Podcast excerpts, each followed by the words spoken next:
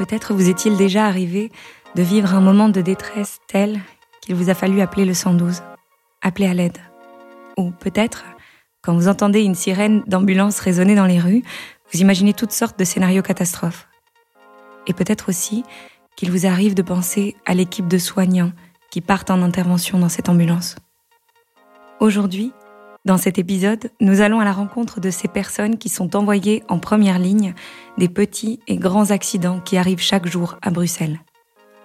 Vous apprendrez que lorsqu'un appel est reçu à la centrale et en fonction de la gravité de ce qui peut être perçu de la situation, est envoyée une ambulance simple ou un SMUR, c'est-à-dire un service médicalisé d'urgence et de réanimation qui réunit un pompier, un médecin urgentiste ainsi qu'un infirmier ou une infirmière. Quand leur garde de 24 heures commence, ils n'ont aucune idée de ce qui les attend. Les appels s'enchaînent et les sorties se multiplient. Dans les dédales de la ville, l'ambulance file à toute allure. Les interventions se font dans tous les recoins possibles et inimaginables de Bruxelles, ce qui permet à celles et ceux qui sont appelés au secours de percevoir l'envers du décor sous la surface de la ville. Dans des situations chaotiques, parfois même sur la voie publique, l'équipe médicale doit prendre un maximum de décisions en se basant sur un minimum d'informations. Ces personnes apportent leur secours, leurs soins, leur réconfort à toute épreuve.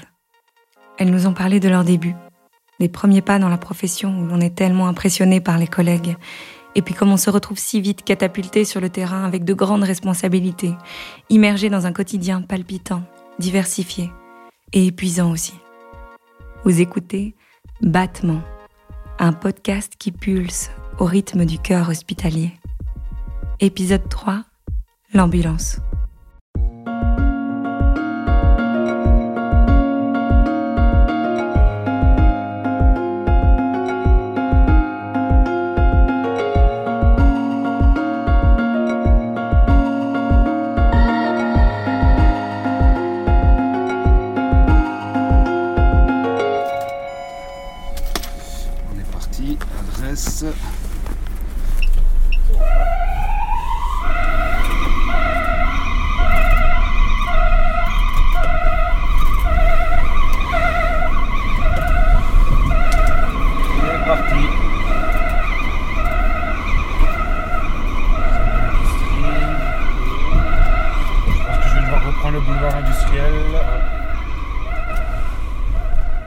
Je suis Diane, je suis médecin urgentiste depuis 19 ans maintenant dans, dans la maison. Alors l'urgentiste, c'est la personne qui travaille à l'entrée de l'hôpital du côté de c'est pas prévu que j'y aille. C'est pas prévu que j'y aille, j'ai quelque chose qui me dérange profondément ou j'ai quelque chose qui me rend profondément malade et je voudrais être pris en charge. il y a ceux qui sont capables de venir jusqu'à l'hôpital et puis il y a ceux qui sont incapables de se déplacer, qui sont à la maison. Donc le call center reçoit l'appel.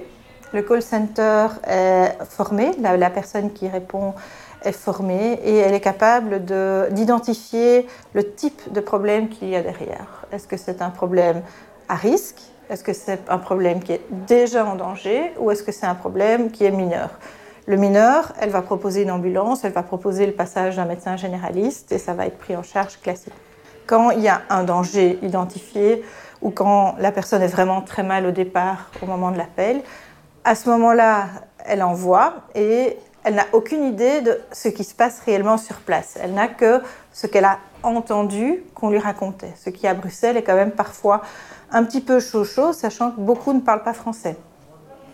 Et que dans l'urgence, c'est vite, madame, vite, vite, pas bien, pas bien, vite, vite. Alors, à essayer de décider avec ça si c'est une ambulance, un PIT ou un SMUR que vous allez envoyer. Mais c'est pas toujours évident. On va dans des endroits incroyables qu'on n'imagine même pas exister à Bruxelles. J'ai été dans des appartements de la Grand Place qui sont magnifiques. On va dans des taudis qu'on n'imagine même pas qu'on peut passer par ce petit trou-là pour rentrer, pour aller. Et que derrière, en fait, c'est tous des petits kajibis de 2 mètres sur 1 qui sont loués, je te prie, à des pauvres gens qui viennent là pour travailler euh, pour une misère. Et ils habitent là euh, dans, des cagibis, dans des, cages, les unes à côté des autres. C'est d'un monde à l'autre. Partout où il y a besoin. Ce qui me, me dit, tiens, j'ai passé une super journée, c'est de pouvoir aider les gens. Pouvoir me dire, voilà, elle était dans la détresse, elle était complètement à côté de ses pompes. Et là, on a pu lui apporter les soins qu'elle avait besoin, mais surtout, elle a pu trouver de l'aide et vraiment quelqu'un euh, qui a pu comprendre ce qui se passait pour elle et lui donner un, petit coup de pouce.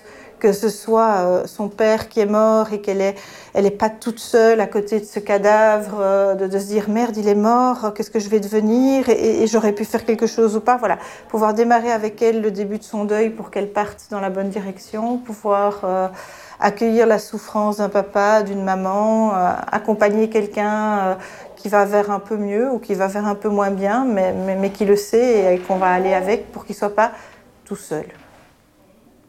Ce sont des histoires qu'on a toujours avec nous. Il y a des histoires, on ferme les yeux et c'est comme si c'était hier. On peut la replacer. Je rigolais au début où j'étais en SMUR avec des très très vieux pompiers, enfin vieux expérimentés où euh, à chaque coin de rue, c'était Ah là, j'ai eu ça. Ah là, j'ai eu ça. Ah là, j'ai eu ça. Ben, maintenant, je me rends compte que Ah là, j'ai eu ça. ah là, j'ai eu ça. Et donc, je suis passée du côté où tout coin de Bruxelles peut évoquer pour moi une intervention plus particulière. Mon surnom, c'est Bruxelles en poche. donc, je connais extrêmement bien notre territoire, beaucoup moins d'autres territoires. Mais trois fois sur quatre, quand on part, je sais déjà, sans même regarder la carte, par où je vais passer. Je suis désolée, je réponds. Allô? Oui, bonjour, c'est Jean Saint-Luc. Oui.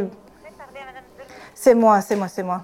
Ah, voilà, bonjour. Donc, euh, c'est sceptique en fait. C'est sceptique, carrément. Oui, ouais, c'est sceptique, elle a perforé. Euh, et elle avait 270 trous. Euh, là, hmm. elle va partir en salle d'op. C'est super gentil de faire le feedback. Avec plaisir. Un grand merci, une bonne garde. Hein. À vous aussi, au revoir.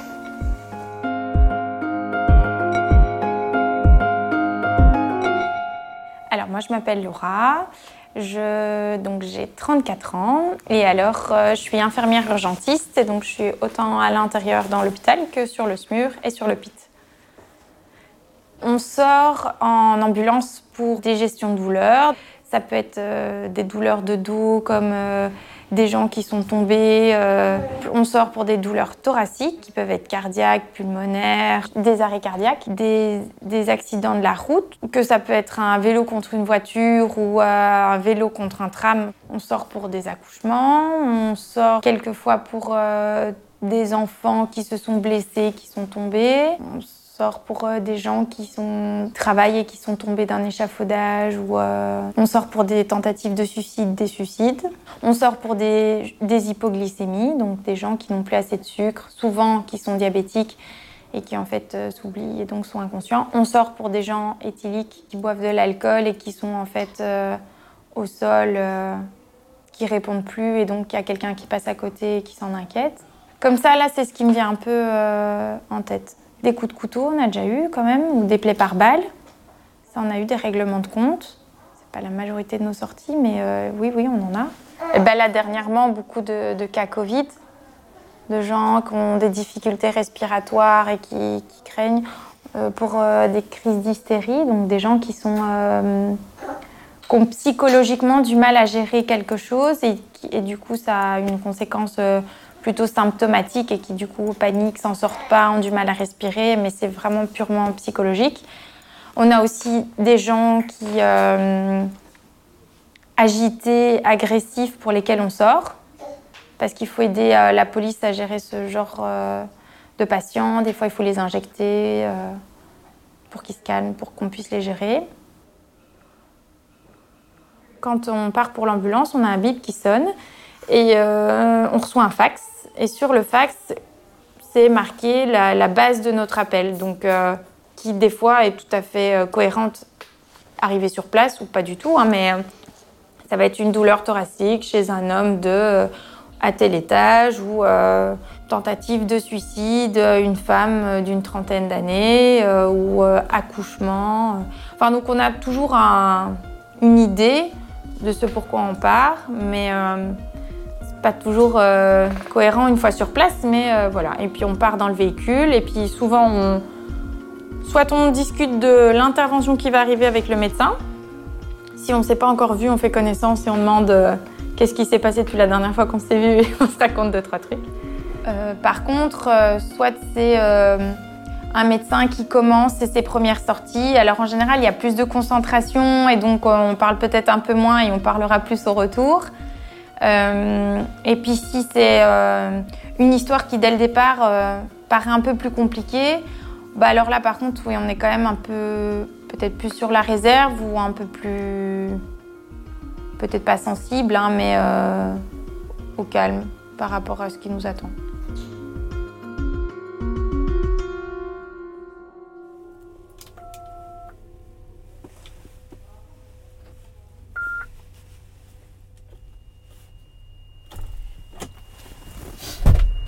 135, 135, l'ambulance Anderlecht Alpha 27 au départ pour euh, rue des Mitres. Myrte, 26 Anderlecht de Delpas. rue de la Myrte. Rue de la Myrte. Alors on part pour quoi? Maison de repos Un mec qui a un bracelet électronique. Oui. Mais bon, Il faut dans- attendre que la police est là. Il n'a pas prévenu. Apparemment, il dit qu'on n'a plus à manger et à boire depuis 10 jours. Oui, oui, oui. Ne dors pas depuis 10 jours. Encore une grande intervention. Ouais, ne mange plus, 55 ans, bracelet électronique. Rue de Myrte. Rue euh, chaussée de Gand, rue de Cor- Courtebeek, ici à gauche.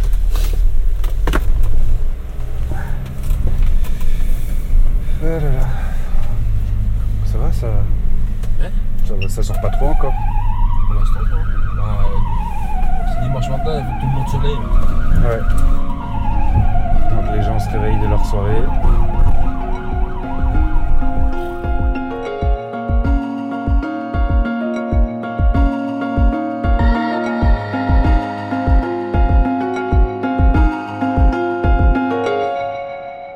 Je m'appelle Gaspard, j'ai 32 ans.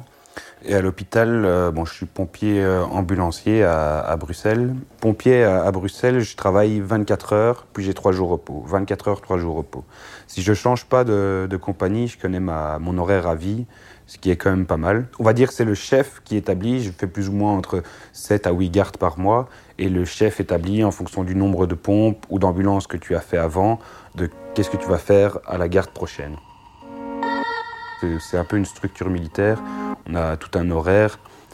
L'horaire, bon, moi souvent j'arrive un peu plus tôt pour pouvoir courir avant ma garde, pour être en forme, on prend notre douche, on doit être prêt à, à 8 heures pour être au garde-à-vous, pour pouvoir faire l'appel. À l'appel, les chefs vont citer les rôles qu'on fait, quel véhicule, euh, qui fait les courses, qui fait la cuisine, qui fait le téléphone, enfin on s'imagine pas, mais il y a toute une vie au sein d'une caserne. Après, bah, on, va, faire l'inventaire, chacun va sur son véhicule, vérifie que tout le matériel est en place, euh, nettoie son ambulance s'il doit nettoyer. Une fois qu'on a fini ça, on peut aller prendre le café vers 8h45. À 9h, c'est l'heure des corvées, vraiment comme une structure militaire, on va nettoyer notre caserne. Une fois que ça est fini, euh, vers 10h, bah, si on finit un peu plus tôt, généralement on va aider en cuisine, parce qu'il y a toujours deux cuistots qui sont désignés par garde, mais il y a toujours beaucoup pour cuisiner pour euh, 24 à midi, au soir, on va toujours aider.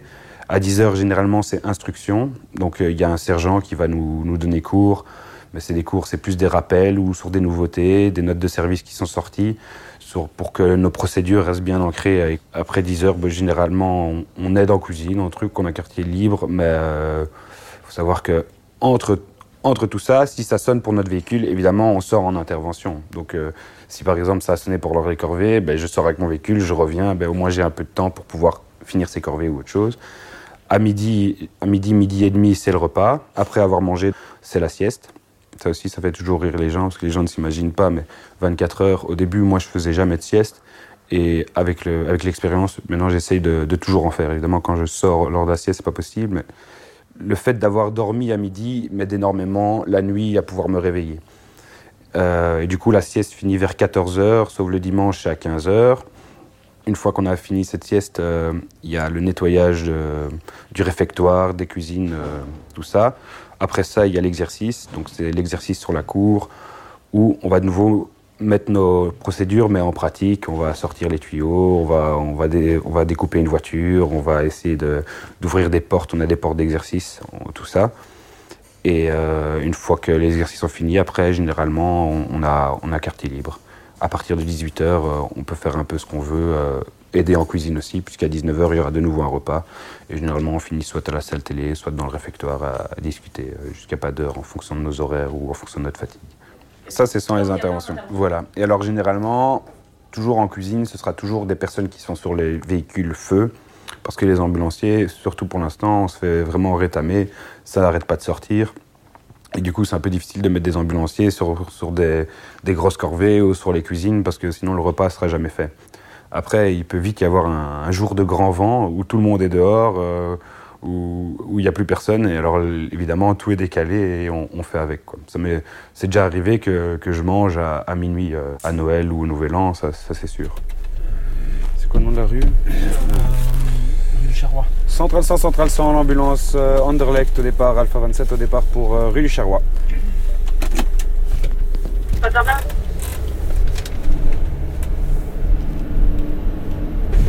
je faisais une bonne sieste là et ah, moi aussi j'étais bien fait. C'est unique quand même, tu, mets, tu, tu mets pour la sieste, ça sonne dans tous les sens. C'est toujours comme ça. Hein? La loi de Murphy. Hein. Mes collègues, il y a un peu tous les profils. Il faut savoir qu'à Bruxelles, dans ma caserne par exemple, je pense qu'il y a 25% de Bruxellois. Donc, euh, il faut, euh, respecter un pourcentage de flamands, un pourcentage de wallons, qui est à savoir 72% de wallons, 27% plus ou moins de, de, néerlandophones. Dans mes collègues, il y a vraiment beaucoup de profils différents. Bon, après, il y a beaucoup d'hommes. Dans ma compagnie, il n'y a que des hommes.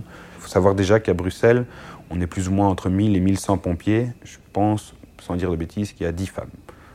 Tous des mecs dans une même euh, caserne où il y a beaucoup de testostérone, où c'est parfois pas évident de dire ah ben cette intervention là, euh, franchement c'était dur euh, émotionnellement. Donc je pense que inconsciemment tout le monde évidemment est touché émotionnellement, mais ne va pas spécialement en parler à ses collègues.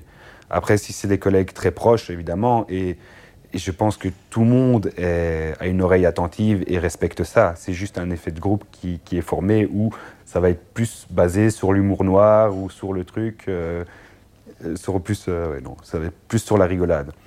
Après, euh, quand il y a des trucs assez difficiles, oui, euh, je, je peux en parler à mes potes. Après, je pense pas du tout être russe, je pense même être quelqu'un de sensible, mais une fois que je suis au boulot, j'ai cette sorte de carapace de me dire, euh, voilà, c'est la vie, oui, j'ai eu un décédé, j'ai un truc, j'ai fait du mieux que j'ai pu, mais euh, ce qui c'est arrivé, voilà, c'est arrivé. Je me morfondre et tout, c'est en tout cas c'est un truc euh, peut-être qu'au début le premier enfant euh, mort ça m'a ça m'a assez fort choqué. Après avec les années d'ancienneté, ben, on voit des trucs et, et on, se forge à ça. Euh, Est-ce qu'on arrive à toujours garder son sang-froid En fait c'est assez important et c'est assez drôle, mais quand je viens en intervention, rien que le fait de montrer que je suis sûr de moi, on voit que ça rassure tout le monde.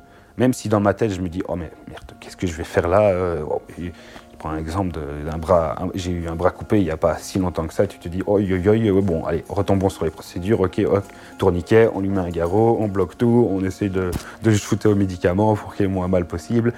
Mais, euh, mais, évidemment, je ne vois pas ça tous les jours, donc il faut essayer de rebondir. La qualité d'un pompier, c'est de pouvoir justement euh, rebondir, d'arriver sur une intervention. Euh, et de pouvoir essayer de la gérer au mieux. Après, on reste des humains, il y a des trucs qu'on n'a jamais vus et que, voilà. Après, c'est important de montrer qu'on est sûr de soi parce que ça, ça rassure énormément la famille ou quoi. Même si on ne sait pas encore ce qu'on va faire, c'est important de pouvoir gérer l'intervention. C'est vrai qu'on en a vu beaucoup et que donc on est plus surpris par quoi que ce soit.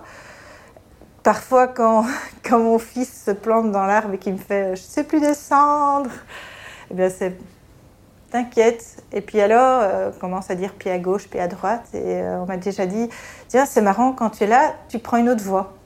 Tu te positionnes autrement, tu te mets différemment et c'est pouf, pouf, plus carré, c'est comme ça, tu fais comme ça, tu fais comme ça. » Et donc effectivement, ça donne une, une capacité de gérer une équipe, une capacité de gérer une situation, quelle qu'elle soit, différente.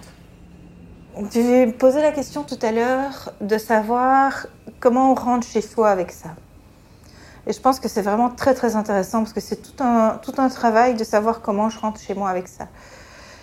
La première chose, c'est de voir un peu l'émotionnel qu'on a mis dans l'intervention.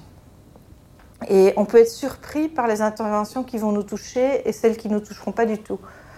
Et, ce qui, moi, va me toucher n'est pas ce qui va toucher l'infirmier, n'est pas ce qui va toucher le pompier ou le stagiaire. Et donc, on a un énorme respect entre nous de pouvoir dire eh bien, celle-là, elle m'a touché. Ben, moi, pas. Mais c'est pas grave. Elle t'a touché, allons-y.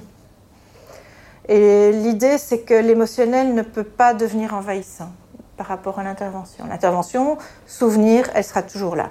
Jamais on va oublier une intervention qui, euh, qui est interpellante ou qui va venir dans notre tripes. Par contre, il faut que l'émotionnel puisse devenir souvenir. Et que quand je ferme les yeux, je ne sois pas envahie par de l'émotion en pensant euh, à, la jeune euh, qui, qui, qui, a fait son accident de voiture ou son accident de moto et qui ressemblait à ma sœur ou qui ressemblait à mon frère. Et, puis on extrapole ou qui ressemble à mon bébé. Euh, mon bébé est mort. Mais non, c'est pas mon bébé. Mon bébé à moi, il est à la maison, il va bien. Oui, je m'identifie à la maman qui vient de le perdre, bien sûr. ils ont le même âge, ils ont la même, euh, la même morphologie ou, même pas du tout. Mais je m'identifie. Et puis à un moment où je vais pouvoir me dire, ok, c'est pas le mien. Ma vie à moi, elle est à côté. Par contre, il y a des interventions qui me touchent. Euh, J'ai récemment eu un, décès sur un, coup de sabot de cheval. Mon fils fait du cheval et donc c'est évident que j'en ai fait quelque chose d'émotionnel.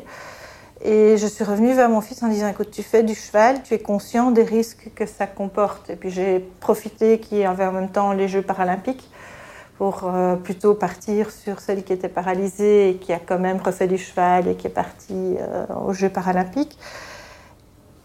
Il dit voilà, il y a des risques. Est-ce que tu es conscient que voilà, il y a un risque que ça se passe? Comment est-ce que je qu'on va l'assumer? Est-ce qu'on le prend Est-ce qu'on le prend pas? Et comment est-ce qu'on va le vivre? Il a 12 ans, il est assez mature. On en a un peu discuté et comme ça, on a déjà un peu réfléchi, posé les choses. Mais c'est vraiment voilà, je lui ai pas raconté que j'avais eu une intervention difficile. C'était plutôt, euh, tiens, je me suis interpellée. Du fait de mon travail, j'ai un peu eu, un, je pense, une image euh, tronquée, de un peu, euh, en tout cas, une mauvaise image clairement du monde dans lequel on vit, parce que du coup, on voit surtout ce qui est négatif. Euh, dans le cadre des grossesses, nous aux urgences, on voit surtout les fausses couches. Euh, dans le cadre pour, pour, les enfants, on a énormément d'enfants qui sont dans un milieu social vraiment très précaire où on, a un peu tout le mauvais côté. On a les, femmes battues, on a les, viols la nuit, mais on n'a pas l'autre côté en fait de tous ceux qui vont bien et qui se baladent la nuit. Nous, on a ceux qui on a quelqu'un qui a juste voulu se garer et qui en fait a eu un coup de couteau parce qu'il s'est pas garé à la bonne place. Enfin donc du coup je trouve que on a une image un peu un peu déformée et tronquée, mais du coup ça nous laisse aussi euh, un peu voir le. C'est réel, ça reste réel tout ça et donc c'est des choses qui arrivent. Dans, dans mon quotidien personnel, ça, moi je suis surtout inquiète pour euh, mes enfants. Et puis il y a beaucoup de choses que je ne fais plus ou que je ne fais pas toute seule. Euh, parce que je sais clairement que je me rends compte que c'est vraiment prendre des risques et que oui, ça arrive, c'est pas que dans les films. Mais euh... Donc moi, ça m'a changé euh, quand même ma vision, euh... même pour le côté social en fait. Ici, on a beaucoup de gens qui sont dans le besoin socialement, mais euh, ici, majoritairement, l'impression que j'en ai, en tout cas au travail, c'est qu'il y a beaucoup de gens qu'on a envie d'aider, mais qu'en fait euh, ils n'ont aucun respect de l'aide qu'on leur en apporte ou euh, c'est pas la majorité, hein, mais il euh, y en a beaucoup on a envie de leur tendre la main, mais en fait, au lieu de prendre notre main, ils mangent notre bras et, et, ils nous crachent dessus après, quoi. Et donc ça, c'est vrai que c'est une vision un peu du, du, côté social où ça amène, je pense, à des, déceptions, où ça peut un peu décourager, quoi. Quand on arrive avec tout plein d'envie et se dire qu'on peut aider, qu'on peut faire, ben non, on se rend compte que c'est pas si facile. Il suffit pas juste d'avoir envie et puis que tout le monde n'a pas forcément envie d'avoir besoin d'aide aussi. Donc, euh, je pense que chez nous, il nous faudrait le double de locaux et le double de personnes. Pas seulement le double de personnes. Il hein. faut vraiment que ça soit en lien. Il nous faut le, le double des locaux, le double des personnes. Et, euh, je pense qu'il faut un système de santé euh, qui évolue et qui change parce que euh, pour notre population, en fait, on, soigne, euh, on prend en charge plutôt. J'ai aucune idée des réels chiffres, hein, mais comme ça, de mon point de vue, euh, 80% c'est pas des urgences.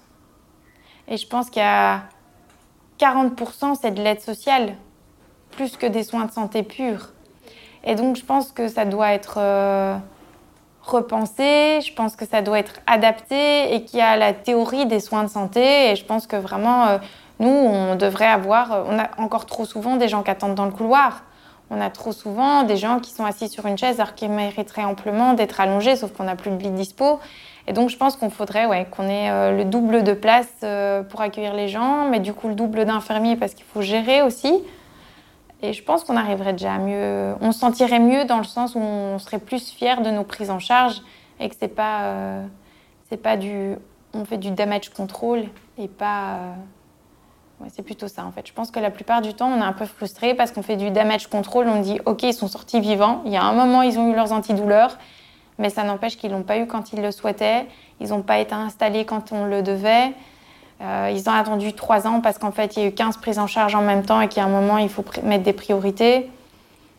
Et puis, il y a énormément de gens qui ont besoin euh, d'un support social, mais pas de cinq minutes, pas juste euh, d'une écoute et je te donne un papier. Je pense qu'il y en a qui ont réellement besoin. Et là, un assistant social pour notre service, moi, je pense que voilà, quand on a des gens motivés, en tout cas, et qui prennent le temps et qui font les démarches pour, pense qu'il nous faudrait, je sais pas, moi, au moins quatre assistants sociaux pour, euh, pour le nombre de, de soucis qu'il y a. Et puis, à côté de ça, il faut qu'il y ait aussi tout ce qui est euh, structure à côté social. Parce que c'est bien beau de chercher euh, où peut dormir un tel et un tel et de prendre le temps, mais il faut les structures qui vont avec, quoi. Et, donc voilà, je pense qu'il y a, y a trop de choses qui, qui découlent euh, pour répondre à... Et pour que, oui, ça se passe bien aux urgences, on dépend de beaucoup trop d'entités et que ça doit demander un énorme changement. Je pense qu'il y a plein de choses qui se créent qui se, qui se font, hein, mais euh, voilà, c'est c'est tellement une grosse vague à bouger que je pense que ça, ça a certainement fait son chemin depuis un moment, parce que moi, finalement, ça fait que 11 ans que je bosse, mais il y a encore du chemin à faire.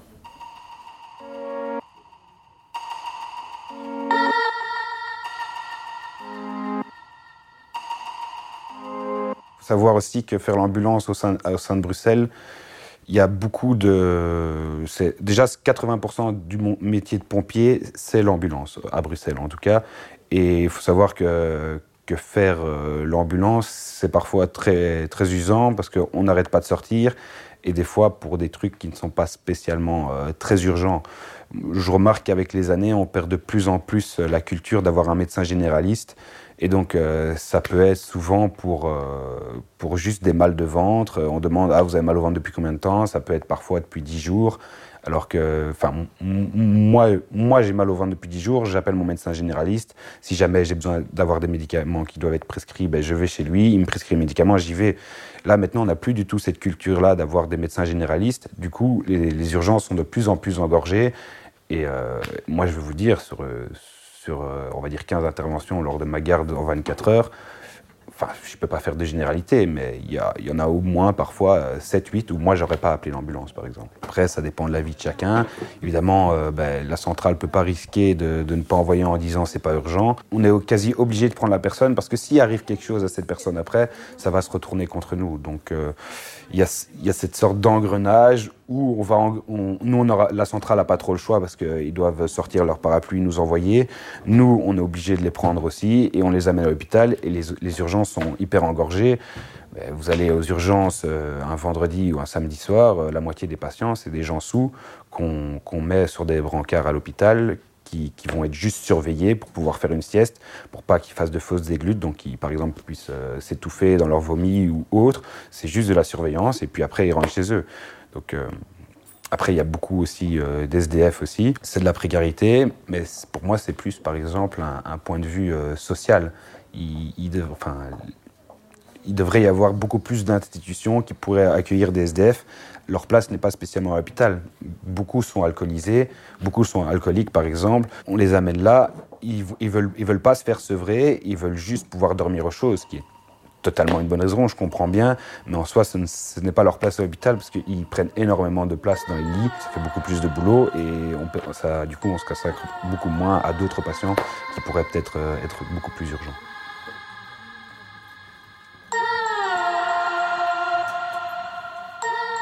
Quelqu'un d'assez positif et euh, je suis pas la personne qui va jeter la pierre euh, à, à quelqu'un. Chacun a son passé, son vécu. Donc, euh, sur une intervention type, je vais jamais euh, juger les personnes. Je vais essayer de faire mon boulot au mieux. Ça arrive d'avoir, ça arrive même très souvent d'avoir des personnes agressives. Et pour certains, pour des fois en tant que pompier, ça peut être compliqué parce qu'on est des humains. Donc, tu as envie de réagir aussi parce qu'on t'attaque toi-même. Mais en même temps, il faut essayer de, faire un pas en arrière et de bien se rendre compte où on est, que la difficulté, c'est plus la personne en face qui, qui l'a que, que nous. Et euh, non, parce que au sein, enfin, ma petite carrière, j'ai déjà vu plein de choses qui m'ont, qui m'ont justement ému et qui étaient chaudes à voir. Il y a beaucoup de choses où je me dis que c'est vraiment la merde, mais il y en a d'autres où je me dis euh, c'est quand même fou qu'il y ait de la bonté au sein. Quand j'ai été ici il n'y a pas si longtemps, euh, les inondations à Liège, c'était fou euh, le, nombre de personnes qui venaient aider gratuitement. Les gens tournaient pour pouvoir euh, vider les caves. Euh, on m'a proposé, toutes les deux minutes, on me proposait des cafés, euh, des sandwichs. Euh, ça, par exemple, ce genre de truc, ça fait baume au cœur. Donc, non, ça, ça me, plus, je pense que ça me rassure. Non, ça m'a pas spécialement dé- déçu sur la vie.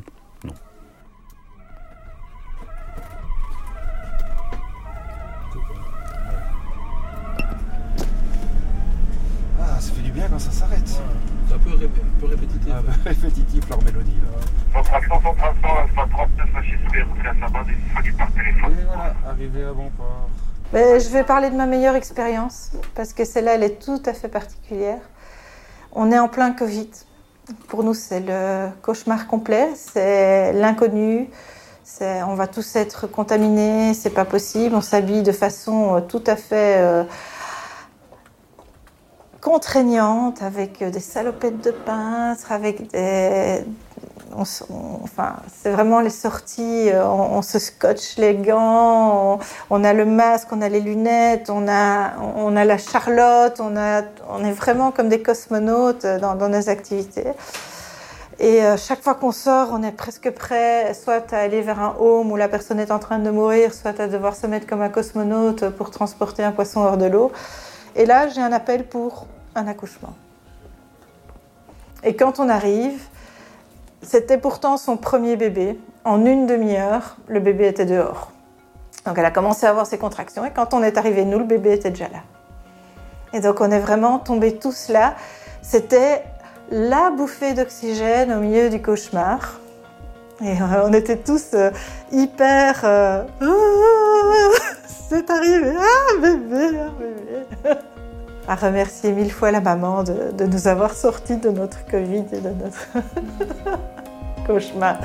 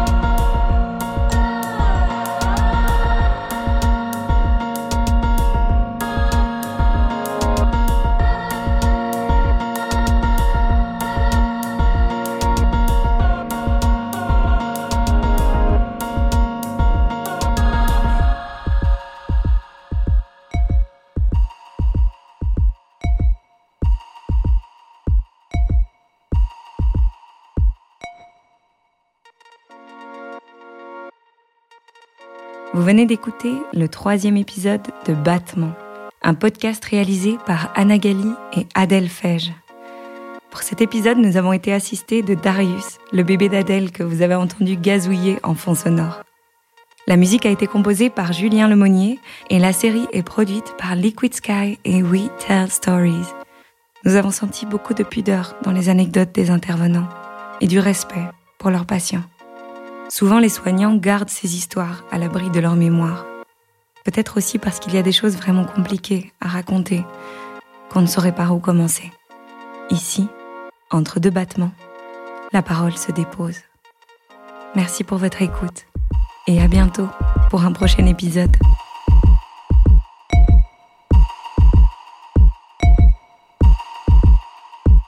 Viens, viens, viens, viens dedans, viens. Parce que moi j'ai peur d'appuyer sur le bouton dessus. Tu veux mettre la sirène Ouais. T'es prête?